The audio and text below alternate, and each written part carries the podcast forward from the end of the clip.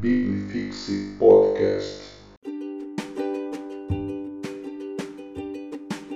Pastor Léo, para quem não sabe, é um pastor que está com a gente há menos tempo, ele trabalha com jovens, ministério chamado AMP, e ele tem uma história também muito interessante de vida, experiência de chamada, de conversão bem diferente, né? E vamos dizer, pronto, pastor Léo, está aí muito o nosso bem. querido pastor Léo. Pastor você está acompanhando a gente, então você já sabe a pergunta. Compartilha aí como é que você conheceu o Evangelho e como se sentiu chamado para o ministério. Eita, é uma história com muitos detalhes, então fazê-la é, resumidamente é um desafio. Certo. Cinco minutos. Então vamos lá.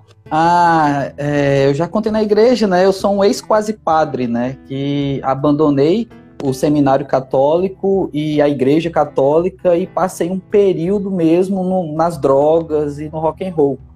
Então, é, essas duas fases anteriores ao evangelho, elas, elas mostraram um caminho para mim que hoje eu posso perceber porque olhando para o passado a gente tem mais sabedoria.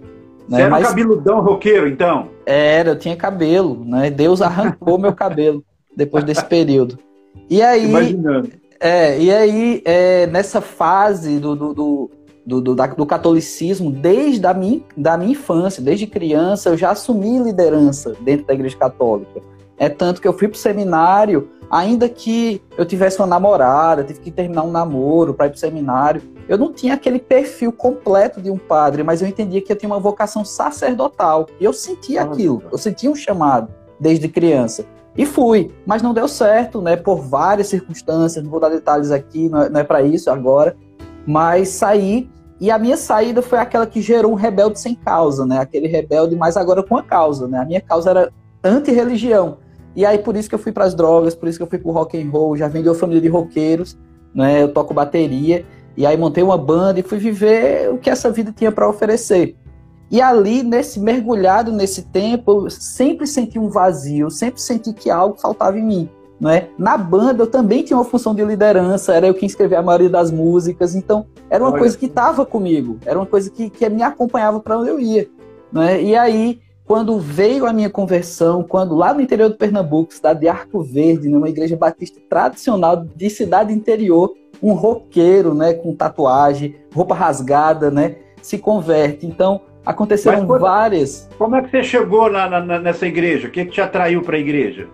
Eu, eu, eu tinha o interesse de escrever um livro contra Hum. as religiões. Um livro não apenas ateu, mas contra todas as religiões. Eu era um revoltado.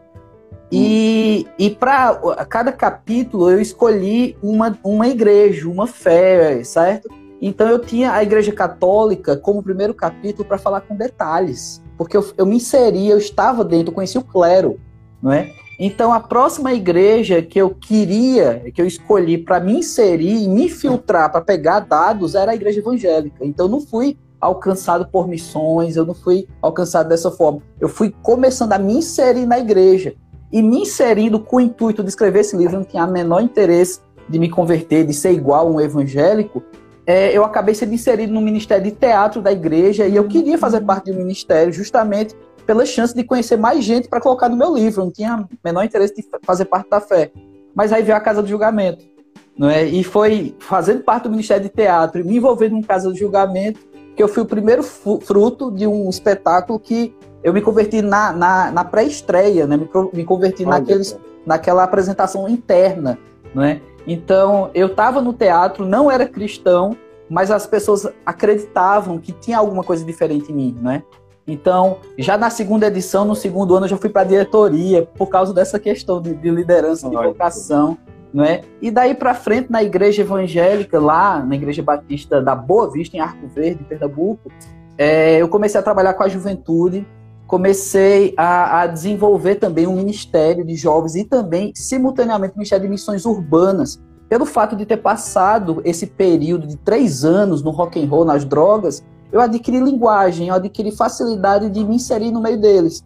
E eu comecei a trazer roqueiro para dentro da igreja, esse pessoal, e eu fazia um- parte de um ministério de rua, a gente evangelizava na praça, no meio da rua, não é? Lá em Arco Sei. Verde. E assim a gente foi trazendo mais jovens e foi desenvolvendo o ministério. À medida que o ministério avançava, eu pregava nas ruas. E aí o pastor me chamou para pregar na igreja também. Disse, não, você prega não. Aí eu disse, mas na rua é diferente. Eu falo a linguagem deles. Ele disse, não, não se preocupe, fale essa linguagem na igreja. Então eu comecei a pregar trazendo aquela linguagem para dentro da igreja. E aí já começou a ter mais uma, a, uma facilidade de me comunicar com jovens, né? E daí para frente a vocação foi se desenvolvendo. E uma outra coisa parecida com a nossa igreja que foi o pontapé inicial para ir para o seminário, foi a rede ministerial.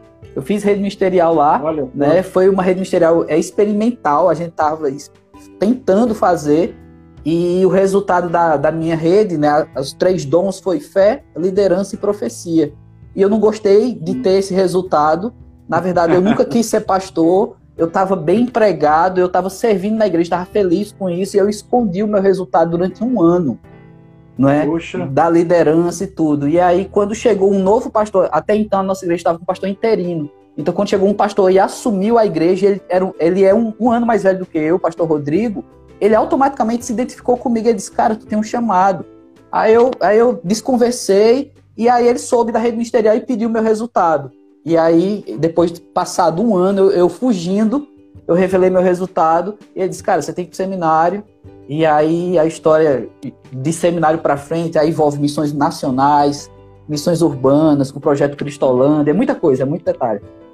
Muito bem. Agora que eu descobri, viu, pastor Léo, por que você gosta tanto do profeta Jonas, né? Você é. também tentou fugir aí. Com certeza, com certeza. Eu sei que você já fez vários estudos sobre Biblifixe Podcast.